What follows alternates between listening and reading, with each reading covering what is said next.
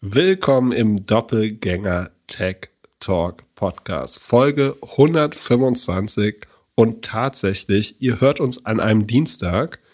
Heute ist Internationaler Frauentag und wir haben uns gedacht, wir genießen den Frauentag und schenken uns die oder euch diese Mittwochsfolge schon am Dienstag. Pip, wie geht's dir? Du siehst leicht angeschlagen aus. Nee, mir geht's eigentlich gut. Also das äh, letzte Mal war ich ein äh, bisschen übermüdet und äh, wie man gemerkt hat, so wir Nordlichter sind ein bisschen näher am Wasser gebaut, aber äh, eigentlich, also viel, vielleicht soll man einfach sagen, äh, vielen Dank für die vielen lieben Nachrichten, die ich bekommen habe. Äh, das, auch das war sehr bewegend, dass ganz viele Leute gesagt haben, ähm, dass sie es bewegt hat und sie deswegen sofort äh, Schritte unternehmen und versuchen zu helfen. Ähm, ansonsten um mich, um mich muss man sich keine Sorgen machen, so, zumindest nicht mehr als sonst. Ja, eigentlich geht's mir gut. Äh, ich, mein, so ich sehe so ein bisschen wie der heute wirklich wie der Glöckner, äh, Glöckner, Glöckner von Notre Dame aus, weil ich eine kleine Einblut, mir ist eine Ader im Auge geplatzt, das sieht ein bisschen gruselig aus. Ähm, aber ansonsten geht's mir gut. Ich habe äh, heute heute auch gut geschlafen, äh, relativ lang geschlafen. Ähm, von daher schon alles gut.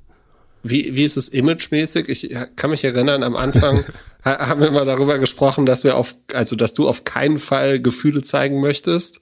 Das ist jetzt. Darüber ist haben wir durch. gesprochen, das haben wir, darüber haben wir nicht gesprochen. Ja, wir haben immer so Witze gemacht, dass, dass, dass, dass man auf jeden Fall, dass du der kalte Investor bist, ohne Gefühle. Äh, das ist jetzt vorbei. Ja, aber ich meine, äh, im nächsten Podcast, irgendwie, wenn wir, wir mal wieder äh, Podcast, bei einem anderen Podcast machen, erklären wir ja, dass das alles ein Growth Hack war, natürlich. um äh, die, nee, wie auch immer. Zurück zum Internationalen Frauentag. Äh, was feiern wir? Ich glaube, eine Bewegung, die für das Wahlrecht und die Gleichstellung der Frauen eingetreten ist. Und was vielleicht wichtig zu verstehen ist, ist, dass das im Ostblock oder ehemaligen Warschauer Pakt deutlich wichtiger war als ähm, im, im, in der westlichen Welt, glaube ich. Also ich erinnere mich noch, dass, also ich bin, bis ich neun war, in der DDR aufgewachsen. Ich glaube, da ist man nicht nur am 1. Mai, sondern auch zum Internationalen Frauentag so ein bisschen auf die Straße gegangen mit Nelken und Fähnchen und so. Ähm, also mit Nelken nicht, ich glaube, die sind eher für den 1. Mai, aber äh, das ist relativ wichtig. Wes weshalb ich äh, morgen früh auch äh, Frühstück machen darf für äh, sozusagen die, die Familien, die ich aufgenommen habe. Und danach mit den, sofern das alles klappt, mit den Kindern ins Zoo-Aquarium gehe und abends noch koche, wenn auch das klappt. Super. Ähm, weil das wirklich ein Hund, also für alle, die, wir, wir machen mal vielleicht so, so ein paar Hacks und Learnings für die Leute, die jetzt tatsächlich sich dankenswerterweise entschlossen haben, ähm, Flüchtende aufzunehmen. Und eins ist, sozusagen, heute, wenn ihr es hört, ist Internationaler Frauentag und das ist für diese Menschen nochmal wichtiger. Also das ist ganz sicher nicht das wichtigste Problem, was sie gerade haben, aber das an, normalerweise wäre das ein sehr wichtiger Tag für sie. Ähm, das heißt, irgendeine Geste, keine Ahnung, Frühstück machen, Frühstück kaufen, Frühstück vorbereiten, paar Blumen auf den Tisch stellen. Ähm, wird euch bestimmt nicht übel genommen. Achso, wir haben in unserer Discord-Community haben wir einen Channel, wo sich Leute austauschen, Erfahrungen teilen, ähm, versuchen sozusagen bessere Gastgeber zu werden. Ähm, da gibt's auch schon so eine Art äh, Google Doc, was gerade entsteht, mit zum Beispiel einer Einkaufsliste, ähm, die, was man kaufen sollte, wenn man äh, Leute aufnimmt, was so die wichtigsten Grundnahrungsmittel sind äh, in der Hoffnung, dass das hilft. In, vielleicht noch wichtig, in Berlin, also deutschlandweit können die Menschen alle sich am Reisezentrum kostenlose Tickets abholen, soweit ich das verstehe. Also sind freizügig äh, in der Deutschen Bahn, innerhalb der Deutschen Bahn. In Berlin, glaube ich, VBB, also BVG und S-Bahn, wenn ich mich nicht irre. Es reicht ein Pass, um auch da kostenlos mitzufahren. Vielleicht sollte man nicht den Originalpass mitnehmen, sondern eher eine also es wäre jetzt doof in der Situation, den Pass zu verlieren. Deswegen vielleicht reicht auch eine digitale Kopie, also ein Foto. Äh, das passt. Das sollte man nutzen. Ähm, die, die Sprachbarriere ist, ist ein Riesenproblem, aber auch das kriegt man mit Google Translate.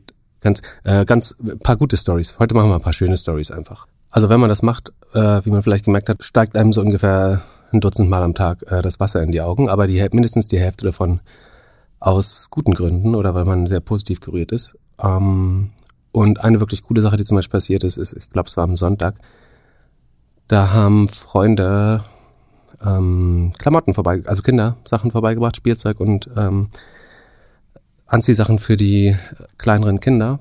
Und weil sozusagen die Geschichte, die ich beim letzten Mal, wo wir so ein bisschen äh, gecuttet haben, war, weil das noch ein bisschen zu äh, früh war, dass es, glaube ich, wirklich unvorstellbar ist, dass die Leute, die ankommen, deren Leben passt in der Regel in einen Koffer. So, und das ist ein bisschen schwer, das zu, also man kennt das so als Formulierung, aber das wirklich zu sehen, dass Leute, die drei kleine Kinder haben, das alles an Kleidung, Essen, Pässe, was weiß ich, deren Leben auf einmal in einem viel zu kleinen Koffer ist. Ähm, das ist was, was mich extrem traurig macht, ehrlich gesagt. Und umso schöner war es, dass dann Freunde vorbeigekommen sind mit ganz vielen Kindersachen und es ist dann immer noch relativ schwer, äh, die Menschen dazu zu bringen, das überhaupt anzunehmen. Aber ähm, und die die Mutter hat dann angerufen, also die Mutter, die, die Kleidung vorbeigebracht hat, angerufen und ich meinte so, bring am besten deine Kinder mit. Ist glaube ich was total cool ist, wenn die wenn die die Sachen selber übergeben, äh, das zu lernen, ähm, eine, eine coole Sache. Und die die kamen dann äh, zu zu uns in die Wohnung und haben diese ganzen äh, ihre Spielzeuge quasi selber übergeben.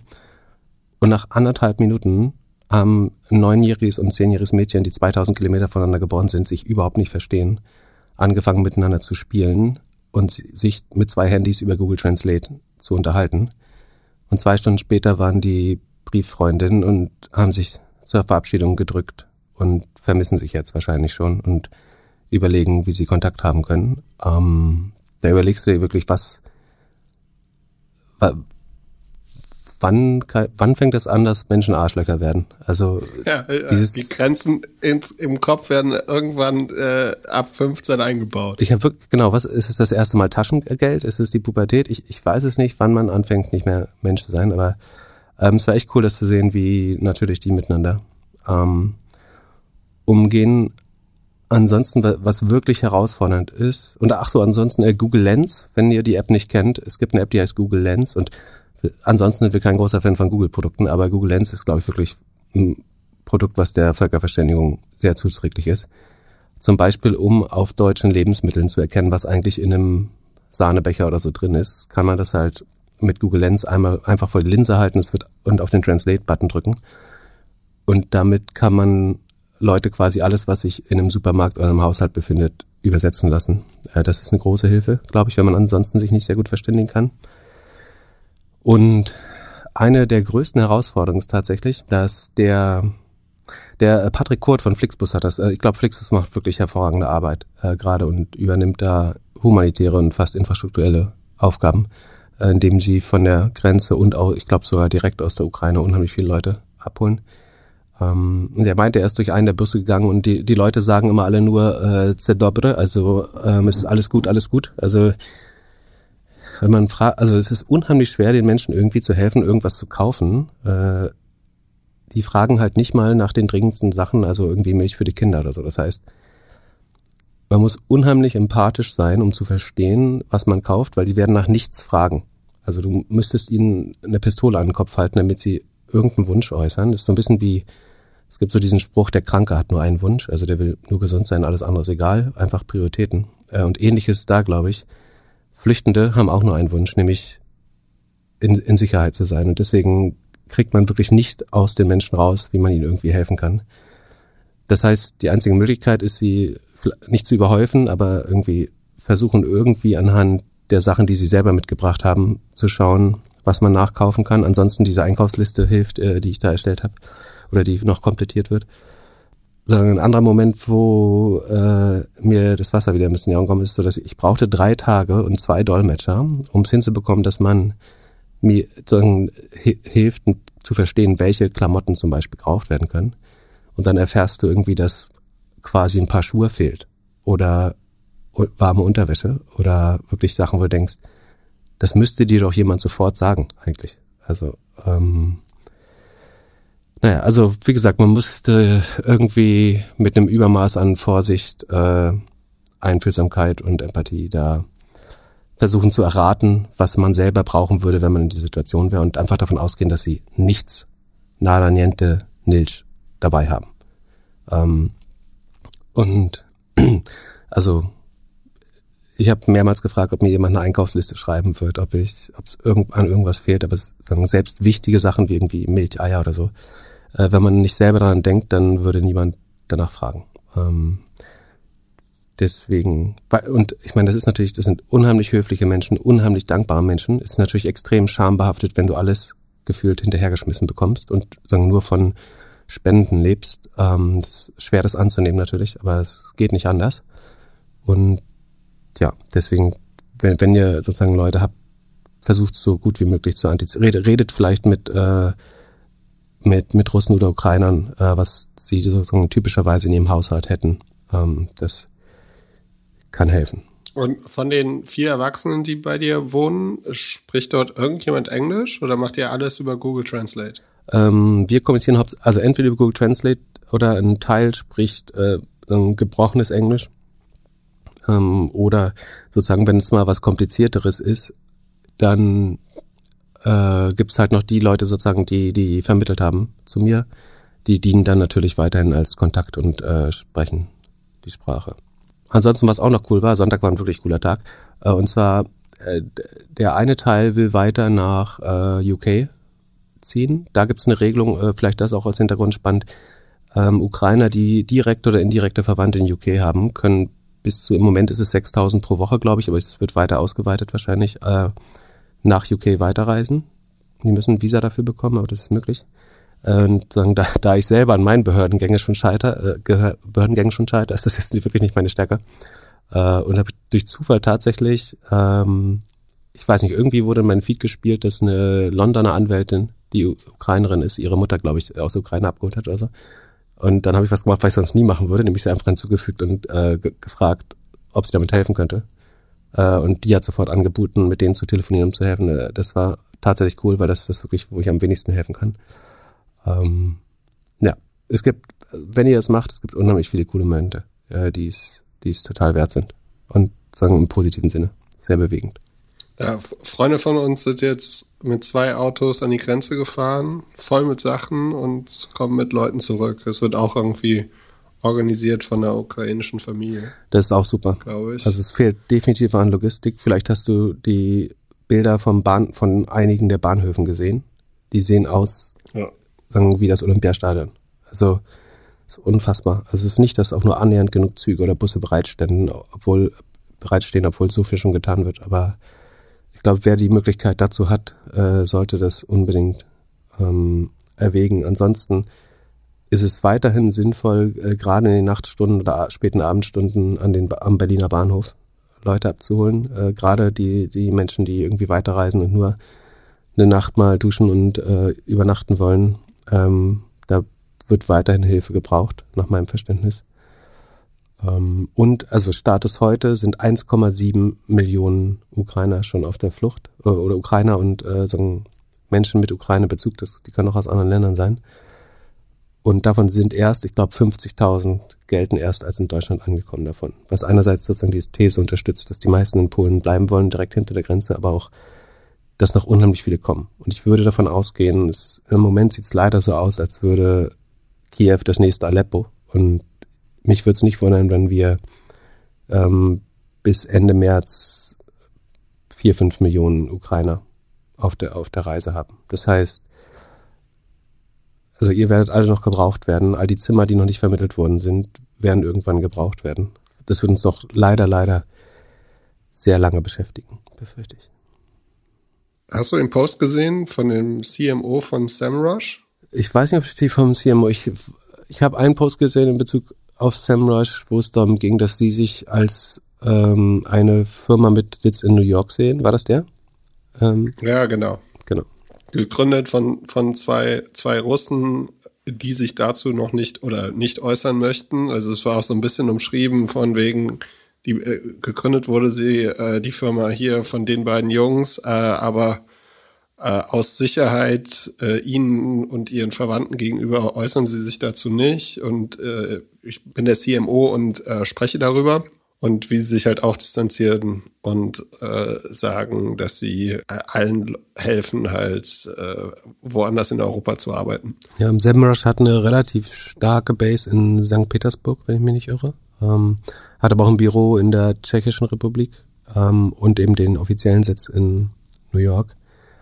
Ist, glaube ich, insgesamt eine sehr internationale Company, aber kommt definitiv sagen, aus Russland ursprünglich und haben wahrscheinlich Glück, dass sozusagen sie nicht von den äh, nicht direkt von den nicht unmittelbar von den Sanktionen betroffen sind, dadurch, dass sie ihren offiziellen Sitz dort haben. Aber ähm, einfach wird's, glaube ich, auch nicht. Ja. ja, man sieht, wie sich schon einige wirklich positionieren. Und auf der anderen Seite sieht man dann, wie hart Russland irgendwie der, mit der Polizei durch die Stadt geht und sich irgendwie Telefone anguckt, mhm. was da gelesen wird angeblich. Also schon, schon Wahnsinn. Ich habe auch gesehen, dass äh, sie wohl ab 11. März ihr eigenes Internet mehr oder minder haben. Ja, ich würde davon ausgehen, dass Russland sozusagen komplett medi medientechnisch isoliert ist. Was ja einer der Gründe ist, warum ich es für komplett borniert halte, dass Facebook und Google sich da versuchen, also noch ein Maß an Kooperation äh, mit, mit Russland an den Tag zu legen. Da gab es äh, ein schönes neues Statement von meinem neuen Lieblingsfreund Nick Clegg. Ähm, da möchte ich mich nochmal entschuldigen. Da in, in, der Folge, wo ich ein bisschen zu wenig geschlafen habe, habe ich ein sehr hässliches Wort ähm, dazu gesagt, was Jan dann rauspiepen musste. Ähm, ich wollte eigentlich sagen, dass Nick Clegg die Public Policy von Facebook ist, aber äh, ich hatte Angst, dass sich beschweren würden, dass sie ähm, nur ihre Zeit verkaufen, nicht Körper und Seele wie Nick Clegg für Geld. Ähm, und zwar hat Nick Clegg geschrieben, ähm, LinkedIn und Facebook, nachdem äh, sagen erwartungsgemäß Facebook komplett gesperrt wurde in Russland, hat Nick Clegg das im Namen von Meta Miata das äh, Bedauern ausgedruckt. Das scheint ja als Zitat. Soon millions of ordinary Russians will find themselves cut off from reliable information, deprived of their everyday ways of connecting with family and friends. Also wie realitätsfern muss man eigentlich sein, wenn man als Facebook schreibt, dass jetzt ein Volk sagen, Zugang zu reliable information verliert, wenn Facebook abgeschaltet wird. Also ich, ich, ich, ich verstehe also ich habe auf Facebook oder LinkedIn das äh, kommentiert mit, ob, ob das ein Parody-Account ist äh, oder ein Satire-Account, äh, dieser Nick Clegg, weil also man muss sich ja ein bisschen, man muss ja ein bisschen Awareness für sein eigenes Image in der Gesellschaft haben. Und ausgerechnet Facebook, was irgendwie äh, die Autobahn von Hass und Fake News ist im Internet, zu sagen, die zu bedauern dann, dass jetzt die, der Access zu reliable information verloren geht, nachdem man der Hauptträger ähm, zusammen mit äh, Twitter und anderen Medien von von Fake News ist, ist wirklich äh, also es ist ungefähr ich weiß nicht, also ich, man könnte fast eine, eine Parallele ziehen, irgendwie, dass äh, so wie äh, Mark Zuckerberg Snap damals bedroht hat und sagt so, wir, wir kopieren euch einfach, äh, wenn, und, oder wir machen euch kaputt, wenn ihr, wenn ihr nicht verkauft. Das hat sowas Putineskes, dann dieses überalterte Universum Facebook äh, passt auch sehr, also Russland hat übrigens ein riesen demografisches Problem auch, sind äh, genauso überaltert äh, wie unsere Gesellschaft und die größten Talente und jungen Leute hauen natürlich auch da ab. Und äh, das, was Facebook hier an Propaganda raus hast, ist meiner so ähnlich dreist wie die, wie die Lügen, äh, die, die aus dem Kreml kommen. Also vielleicht sollte man es nicht vergleichen, weil der Kreml schon eine eigene Qualität hat, aber ich finde das an Dreistigkeit nichts zu übertreffen, äh, würde ich sagen. Zumal man eben noch versucht, ja, was auch immer. Wir wollen ja nicht weiter in äh, Hasstiraden versinken, davon gibt's genug auf der Welt. Dann la lass uns lieber ein bisschen was machen, was sich gewünscht worden ist. Es handelt sich hierbei nicht um Anlageberatung. Keine spezifischen Kauf- und Anlageempfehlungen. Keine Anlageberatung, keine Rechtsberatung, keine Steuerberatung und auch keine Aufforderung zum Kauf oder Verkauf von Wertpapieren. Die Verantwortung für solche Trades liegt bei euch. Philipp und Philipp haften nicht für eure Verluste. Philipp und Philipp und Philipp können die Risikodisposition der HörerInnen nicht einschätzen. Ihr entscheidet selber, was ihr kauft und tragt dafür auch die Verantwortung. Alles könnt ihr auch nochmal unter doppelgänger.io slash Disclaimer nachlesen. Wir wurden gefragt, ob wir SimilarWeb und SEMrush mal wieder vergleichen könnten. Ich meine, wir hätten das sogar schon mal gemacht, oder? Mhm, aber die haben ja äh, neue Ergebnisse geliefert. Die sind insofern vergleichbar, dass es beides Outside-In-Analyse-Tools sind äh, in einem anderen Preissegment, jeweils die zu einem sehr ähnlichen Zeitpunkt an die Börse gekommen sind letztes Jahr. Ähm, die sind beide im Sheet drin, glücklicherweise, sonst hätte ich es wahrscheinlich nicht geschafft, das vorzubereiten, aber ähm, die SimilarWeb-Zahlen sind schon vor längerer Zeit gekommen und ähm, SEMrush ist auch rausgekommen. Wir gucken uns einfach mal die Zahlen an. SimilarWeb ist schon vor äh, einiger Zeit gekommen. Die sind ähm, leicht beschleunigt gewachsen. Das war im Vorjahr nur noch, im Vorquartal nur noch 46,1 Prozent. Jetzt ist man wieder bei 51 Prozent, also leicht beschleunigt, ähm, 13 Prozent im Vergleich zum Vorquartal. Die Gross Margin hat ein bisschen gelitten. Ach, das hatten wir wirklich schon mal besprochen, fällt mir gerade auf, wo ich sage.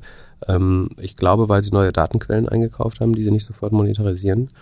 Ähm, und ich habe in unserem Sheet so einen kleinen Chart mal äh, reingebaut. Da sieht man sehr gut, dass sie schon das Revenue steigern, aber das Operating Income sich auch schon sehr stark negativ ausweitet. Von daher ist es schwer. Ich glaube, ich hatte damals gesagt, dass es sich schon noch drehen könnte. Die Magic Number wird leicht besser gerade.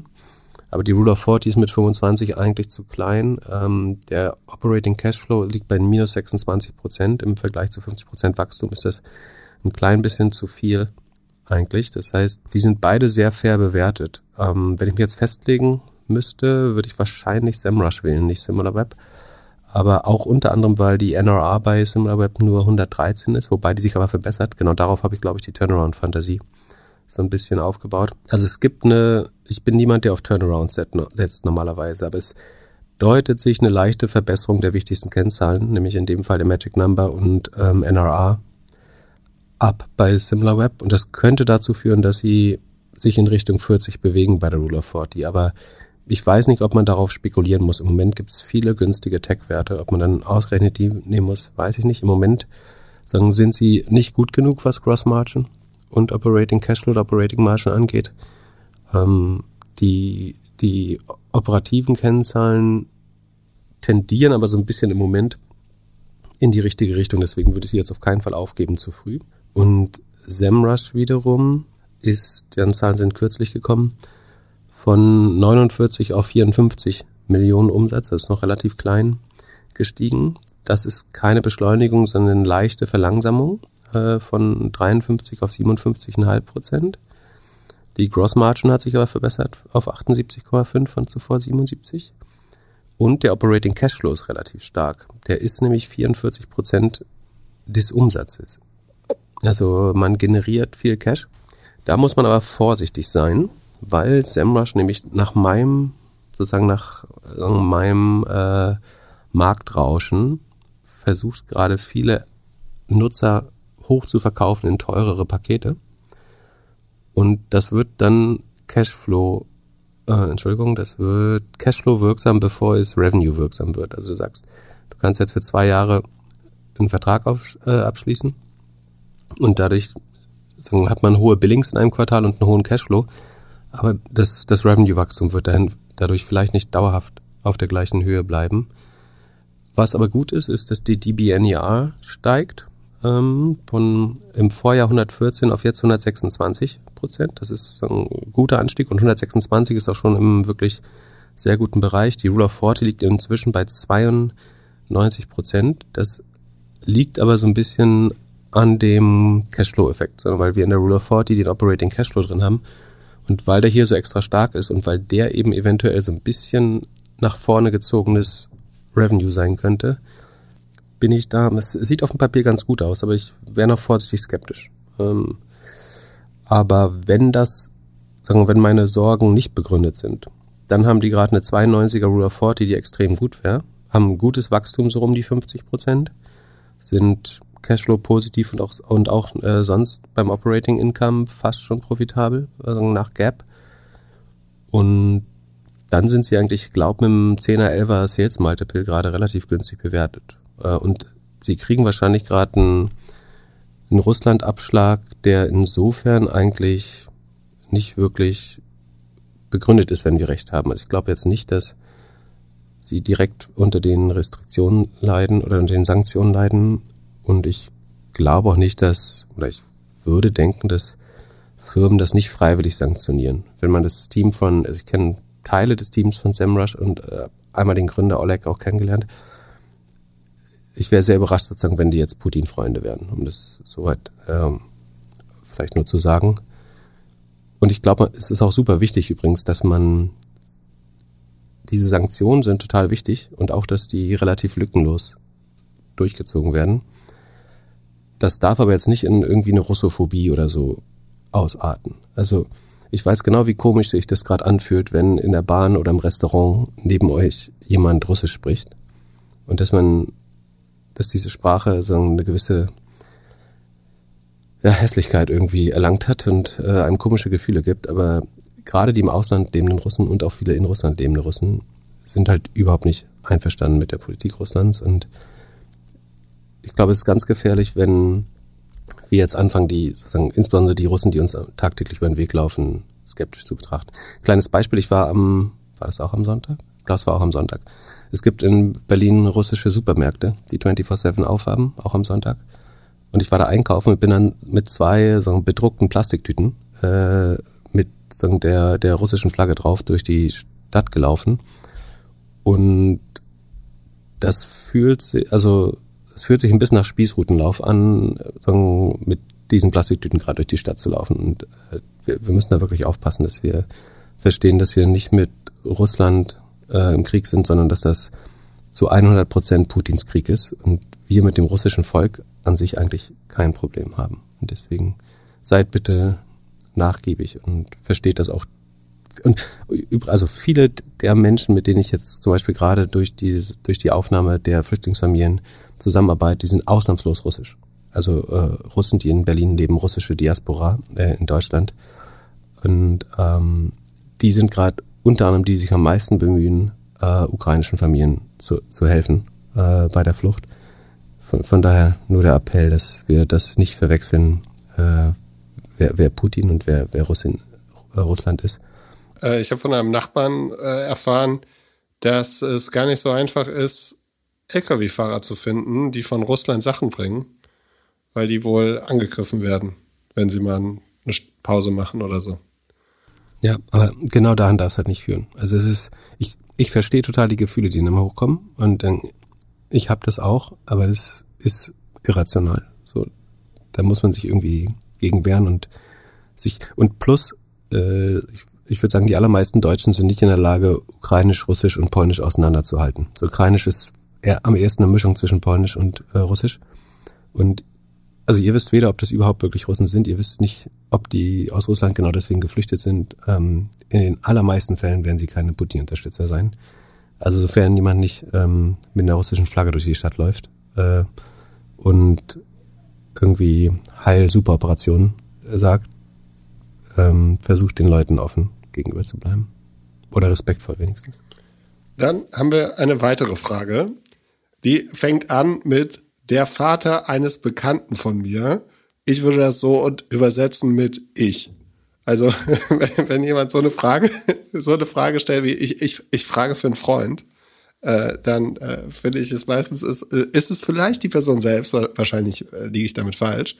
Aber es wird äh, folgendes äh, Setup. Der Vater eines Bekannten hat ein siebenstelliges Depot, welches von einem Vermögens Verwalter verwaltet wurde und tatsächlich verwaltet, weil es war schlechter als der MSCI World.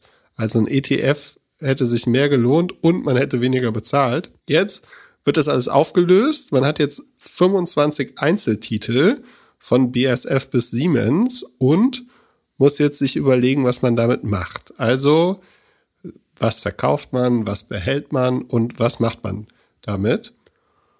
Und die Frage ist, wen fragt man? Also geht man zu einer Bank, geht man zu einem anderen Vermögensverwalter? Ich hätte jetzt gesagt, äh, also die schnelle Antwort von, von mir wäre einfach MSCI World und Augen zu, wenn man nichts damit zu tun haben möchte. Was würde Pip machen? Ja, gute Frage. Also ich würde nicht zu einem Vermögensverwalter, Berater gehen. Äh, ich würde auch unser Verwaltung, Beratung nicht hören. Wir bieten keine an. Ähm, aber wissenschaftlich ist es klar. Also es ist A, der MSCI World hat das in der Vergangenheit geschlagen und so statistisch ist es zumindest höchst wahrscheinlich, dass es auch in der Zukunft tut. Und it's always the right thing, uh, always the right time to do the right thing. Also, also man sollte sich vielleicht zu irgendwelchen steuerlichen Aspekten beraten lassen. Äh, das kann, kann ich nicht durchsteigen, noch weniger als das andere, aber ich würde weder bei einem Vermögensberater bleiben noch zu einem gehen, sondern wenn man überzeugt ist und dann verstanden hat, warum der MSCI World langfristig, ich glaube, der Horizont ist ja auch langfristig, äh, die beste Alternative ist, dann würde ich eben keine Sell or Hold Entscheidung treffen, sondern ich würde es umschichten. Ähm, wir kennen jetzt auch die einzelnen Titel alle nicht, aber so BS und Siemens würde ich jetzt zum Beispiel nicht äh, besitzen wollen gerade. Ich glaube nicht, dass sie langfristig in der Lage sind, den MSCI World ähm, auszuperformen.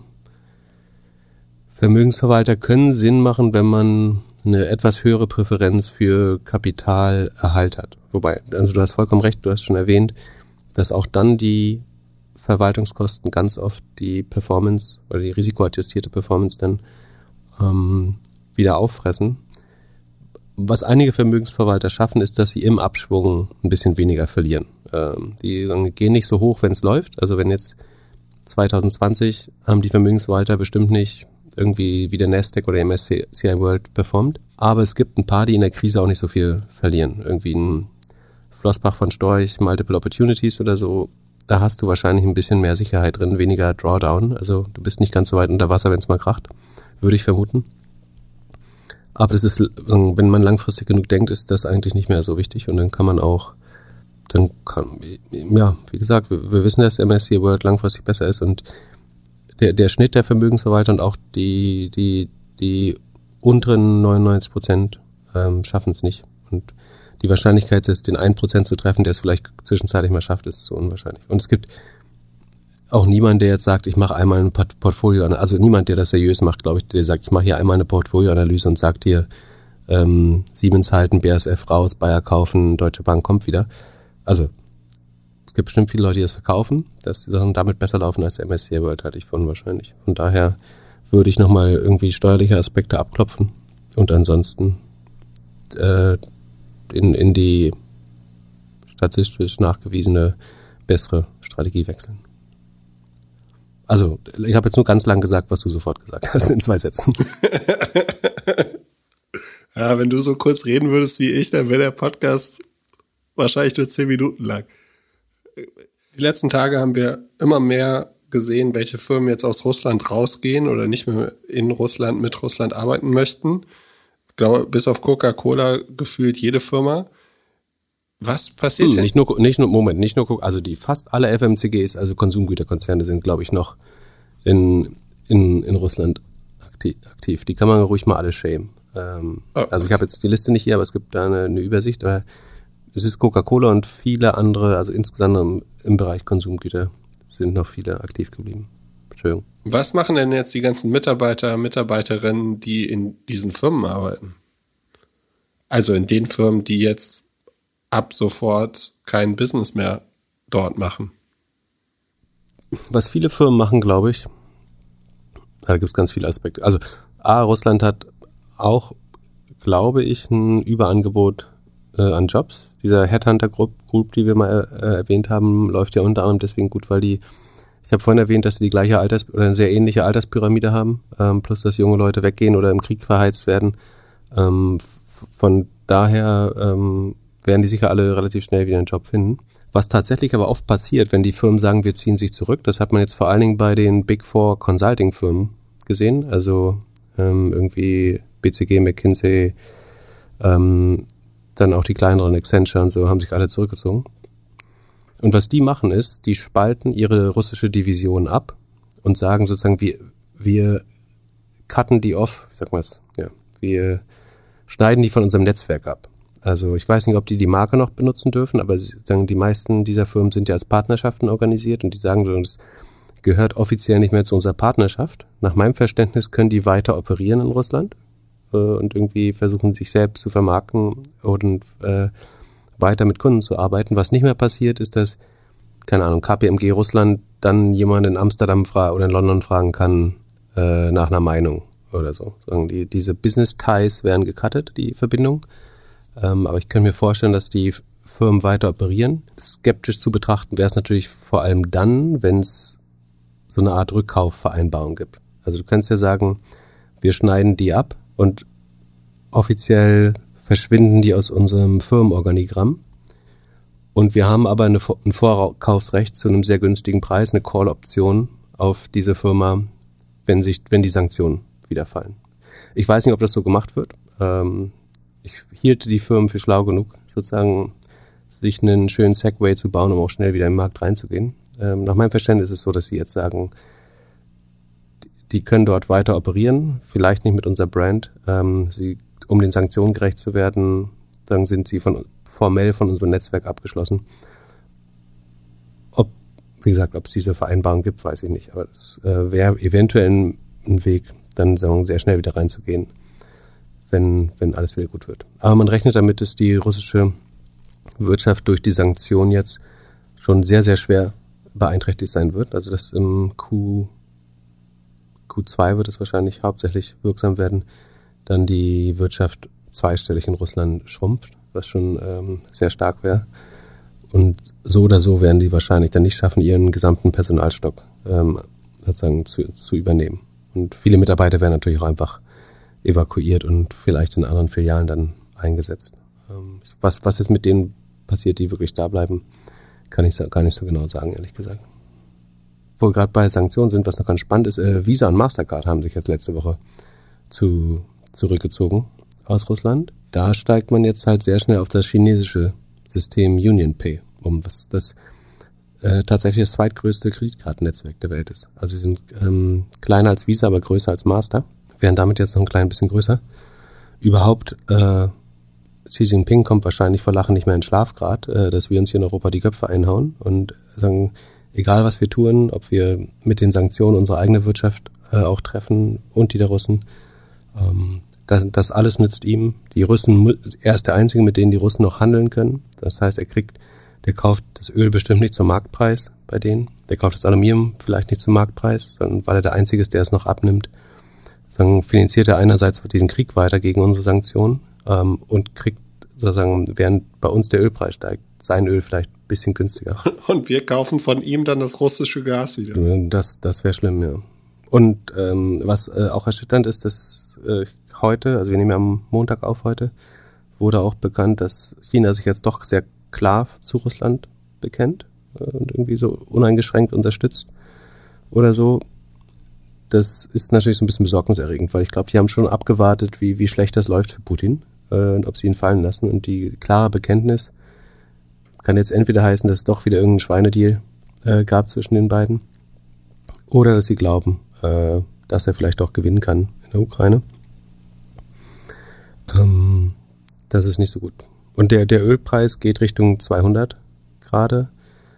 Ähm, wir diskutieren, weil wir diskutieren, das Öl eben nicht mehr zu kaufen äh, aus Russland und das Gas. Ähm, eventuell erst das Öl, eventuell auch das Gas. Das, was ist die Summe? 500 Millionen am Tag oder was überweisen wir äh, an Russland für, für die Rohstofflieferung? Das ist schon unheimlich viel Geld, das letztlich den Krieg finanziert.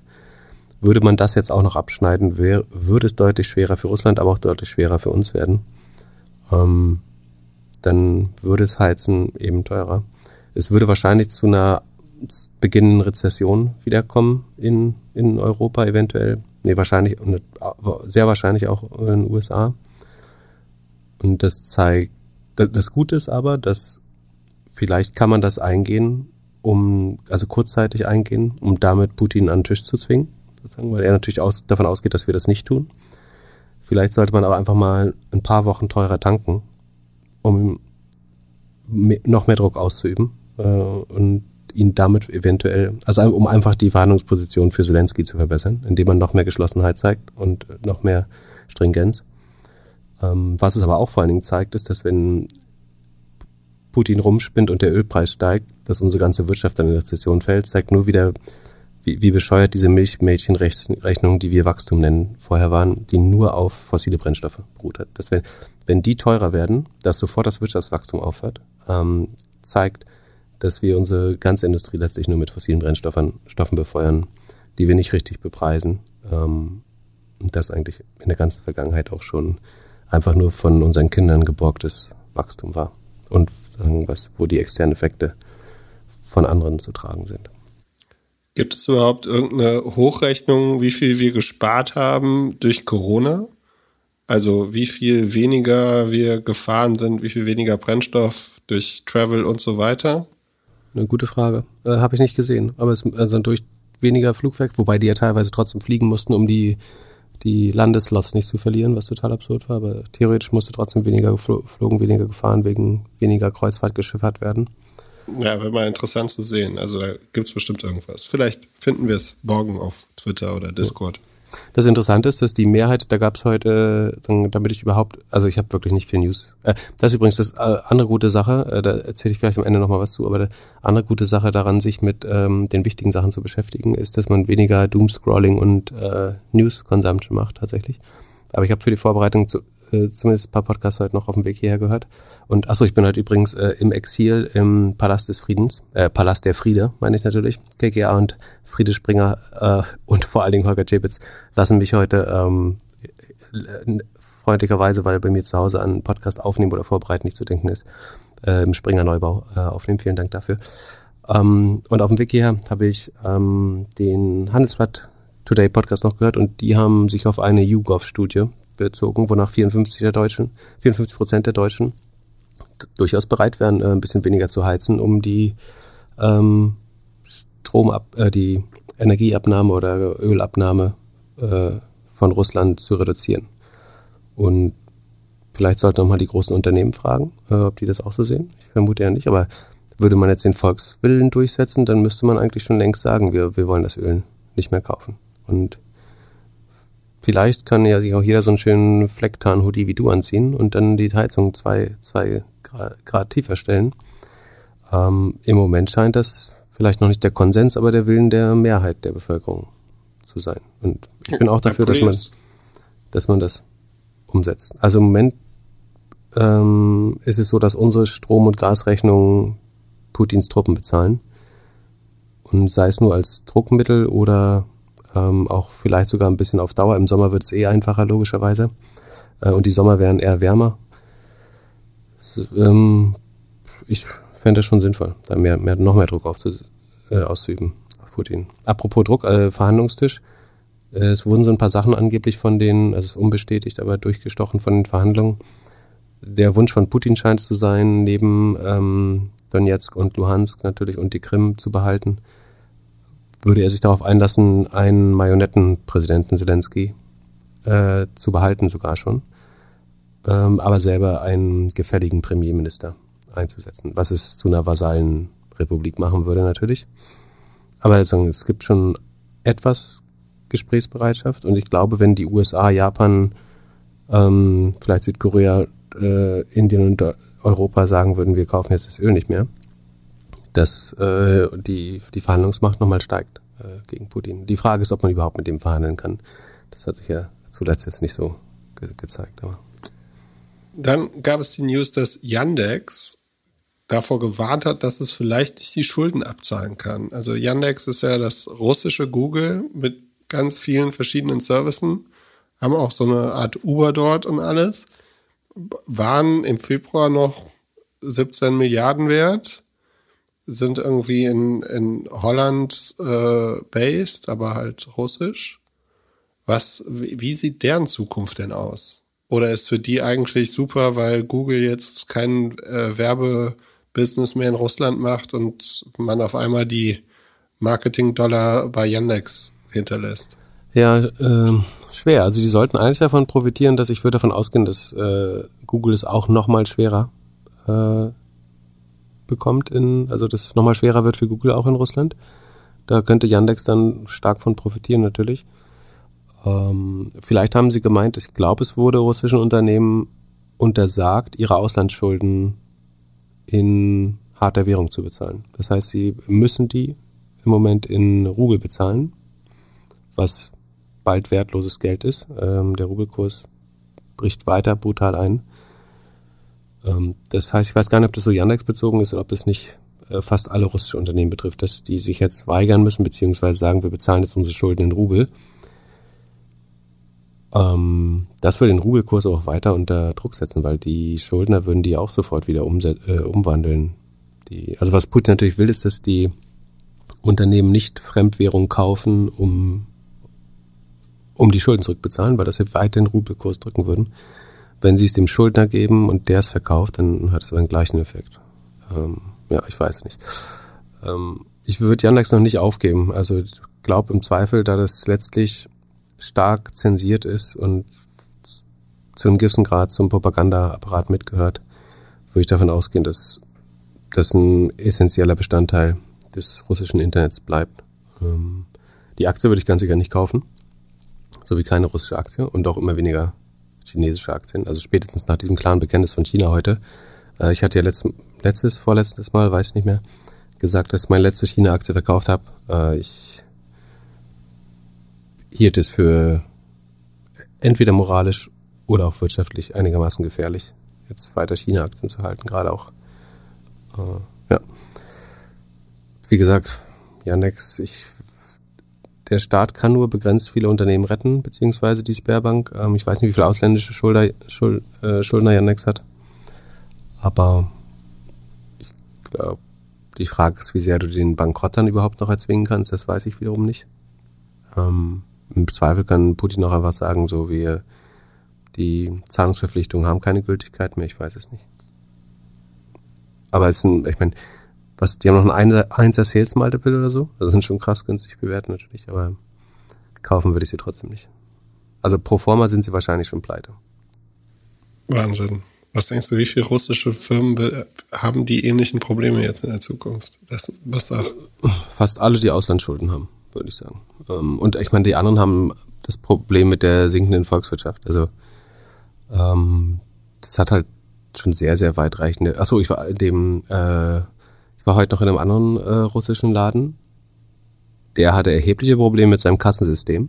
Äh, ich weiß nicht, ob das in Deutschland oder Russland war, aber oder ob sein Konto in Russland liegt. Aber der meinte, der hat mir mit dem Taschenrechner die Rechnung gemacht, äh, weil er meinte, irgendwie funktioniert seit gestern seine Kasse nicht mehr so gut. ähm, und, äh, und die haben halt auch riesige Probleme. Die können ja die Waren nicht mehr importieren. Also die dürfen ja keine russischen Waren mehr kaufen, demnächst so. Der kann ein paar bulgarische und polnische Waren verkaufen, aber den trifft es halt auch äh, super hart. Äh, ja. Bist du überhaupt ein Fan von Ray Dalio? Boah, es gibt ganz viele Leute, die ihn für super schlau halten. Ich habe ehrlich gesagt, sein Standardwerk ist Principles, das weiß ich, äh, aber ich habe es selber nicht gelesen.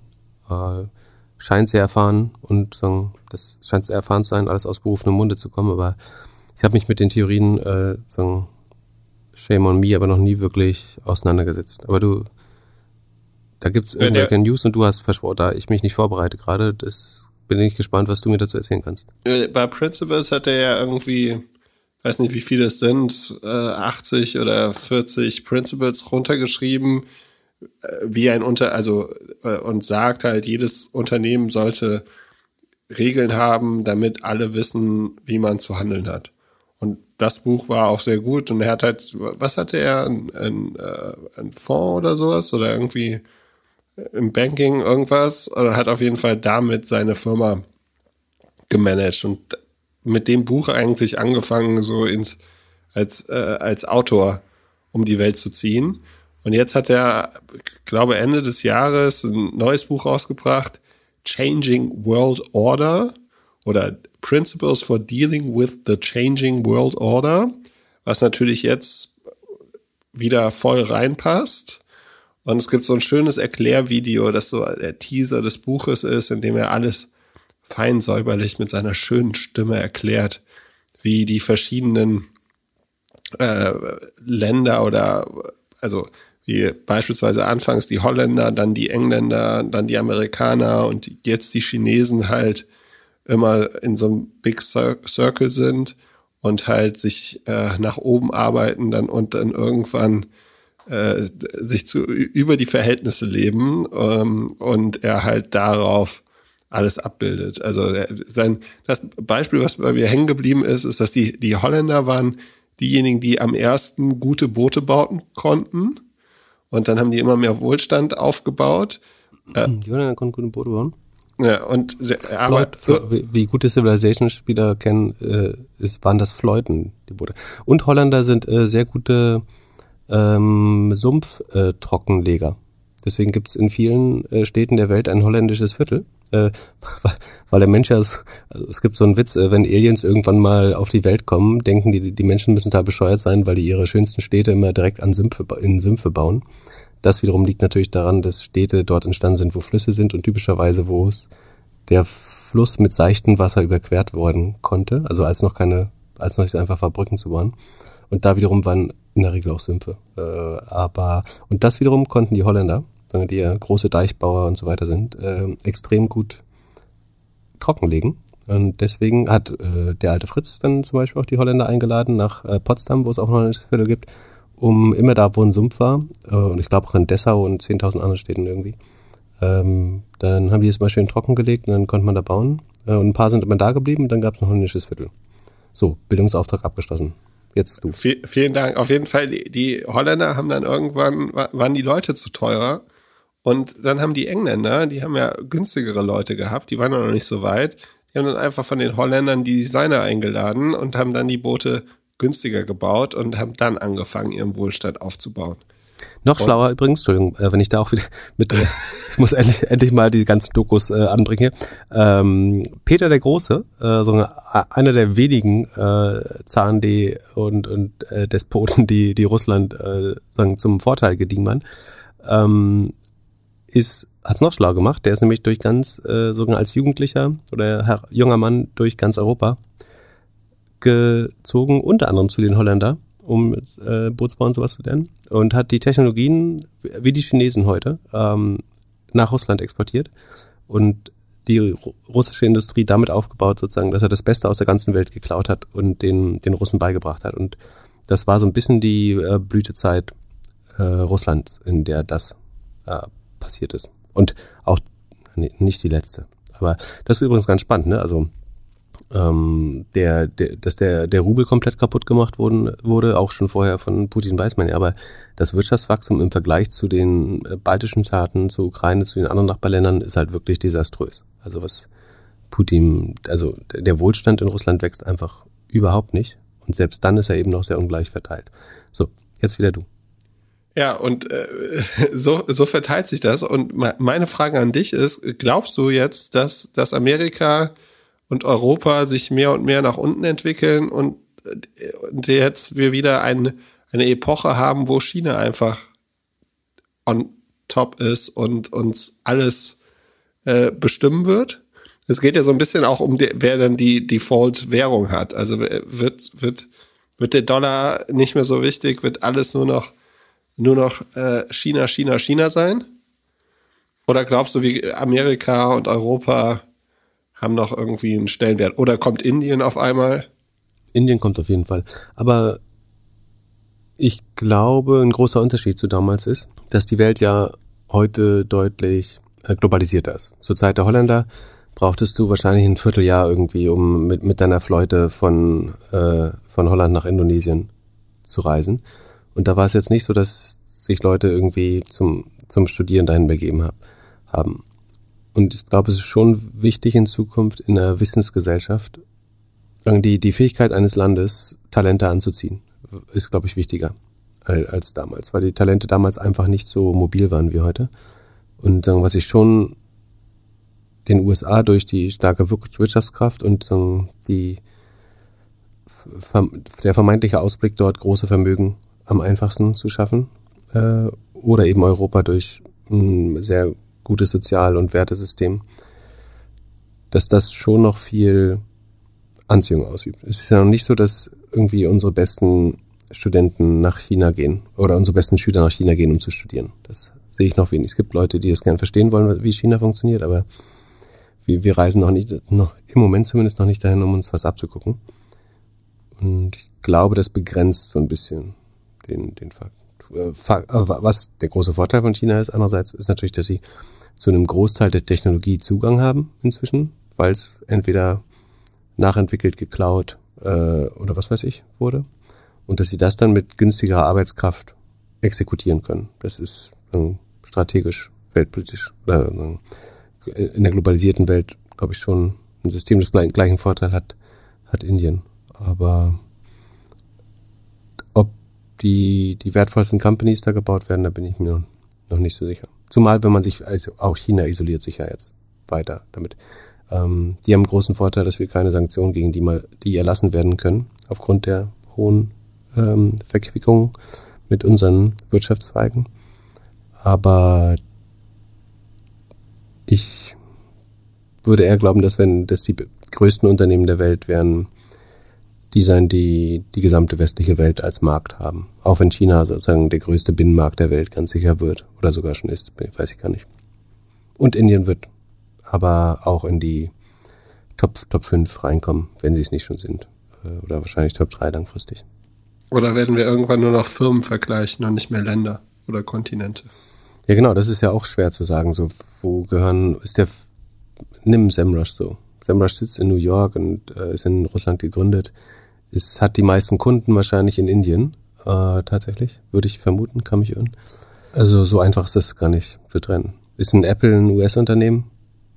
Weiß ich nicht. Ist in Russland überhaupt noch VPN erlaubt? Wie willst du das unterbinden? Ist ja eine Naja, in China wurde es verboten. Apple durf, durfte ach so, ab du kannst verbieten, ob du es unterbinden 2017 keine VPN-Apps mehr im App Store haben.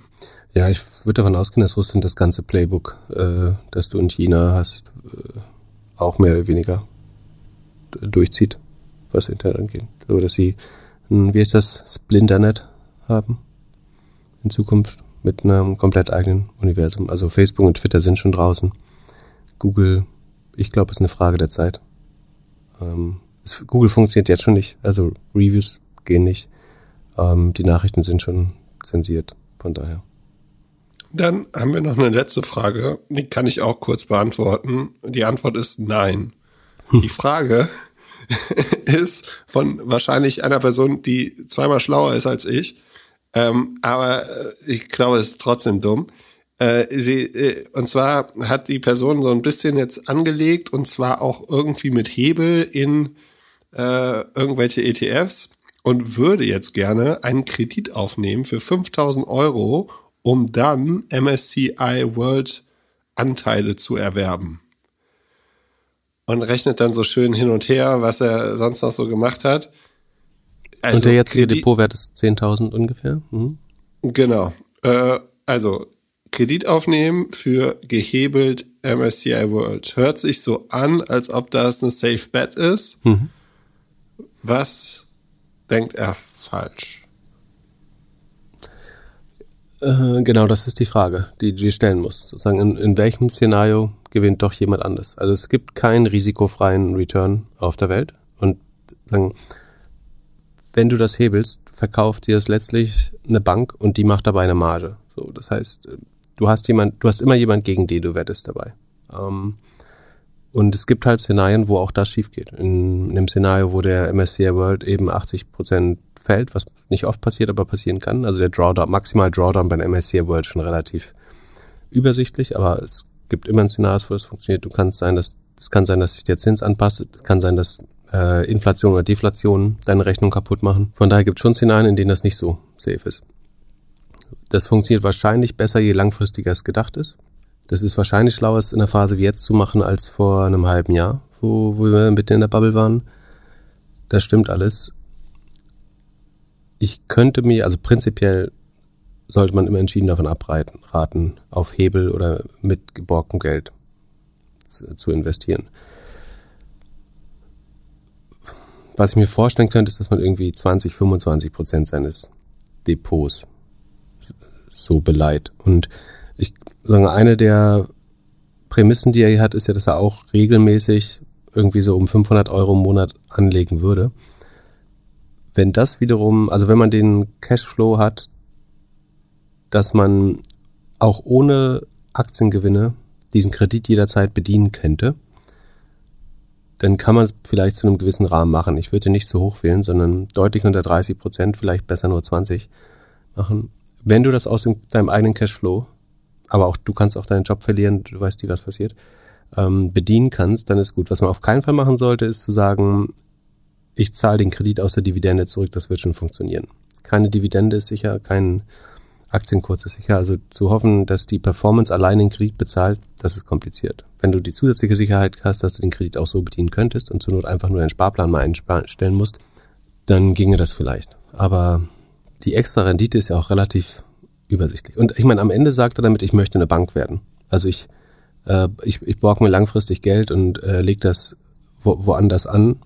Das ist eigentlich nicht die Aufgabe des, des Wirtschaftsobjekts, äh, sondern das wäre eine Banking-Aufgabe. Wenn, wenn er glaubt, er kann das besser als Banken. äh, Das ist eigentlich, was man, was man denken muss, wenn man das macht. Dass man glaubt, man ist schlauer als Goldman Sachs. Ähm, weil die würden diese kostenlose Rendite ja auch sonst gern mitnehmen. Und von daher wäre wär ich vorsichtig. Wie gesagt, wenn man es wenn man's aus dem eigenen Cashflow zur Not den Kredit bedienen kann, warum nicht? Dann ist es auch nicht so viel anders als ein Haus kaufen. Aber, weil es sind Assets dahinter.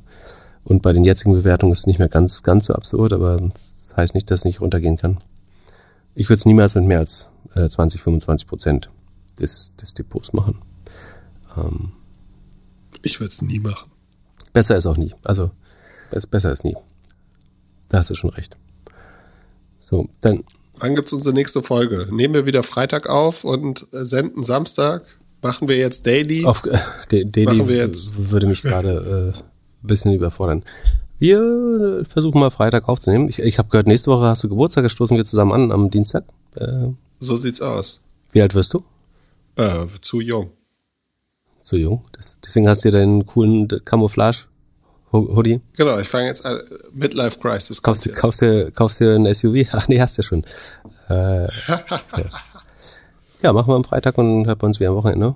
Und ich, ich befürchte, die Newslage wird nicht besser, aber diese, die Newslage nervt ja einfach. Und ich, ich glaube wirklich, das Einzige, was man tun kann und was Leute wirklich nervt, ist, glaube ich, die Machtlosigkeit, die man hat. Und äh, dass man vom Fernseher sitzt in Apathie ähm, und Agonie und man macht Doomscrolling auf Twitter und proviantiert sich nur mit Hass eigentlich und wird immer enttäuschter und ähm, ist in einem echt schlechten Mental Health State. Und einer der Gründe, warum ich wirklich empfehlen würde, anfangen zu helfen, Leute aufzunehmen, so nah wie möglich mit Menschen auf der Flucht in Kontakt zu kommen, ist, weil ich glaube, dass es für, für den eigenen Mental Health total sinnvoll ist, Menschen zu helfen. So, wir sind äh, Social Animals und wir nichts macht Menschen glücklicher, glaube ich, als anderen Menschen zu helfen oder vor Unglück zu bewahren. Und ich würde meine Gefühlswelt ungern irgendeinem russischen Diktator überlassen. Und ich glaube, der beste Weg, das in den Griff zu bekommen und irgendwie nicht schlecht zu schlafen und jeden Tag sich zu ärgern und jeder kennt das, wenn er in Twitter schaut, dass du nur anfängst, noch mehr zu hassen und noch mehr mit der, mit der Welt enttäuscht bist und alles schlimm findest. Einfach Liebe zu schenken und hilfsbereit zu sein und überhaupt wieder sein Leben in den Griff zu bekommen, dadurch, indem man anderen hilft, macht es wirklich so, deutlich einfacher, mit der Sozial Situation umzugehen, weil du weißt genau, du musst mindestens für den nächsten Tag optimistisch sein, äh, um das alles hinzubekommen.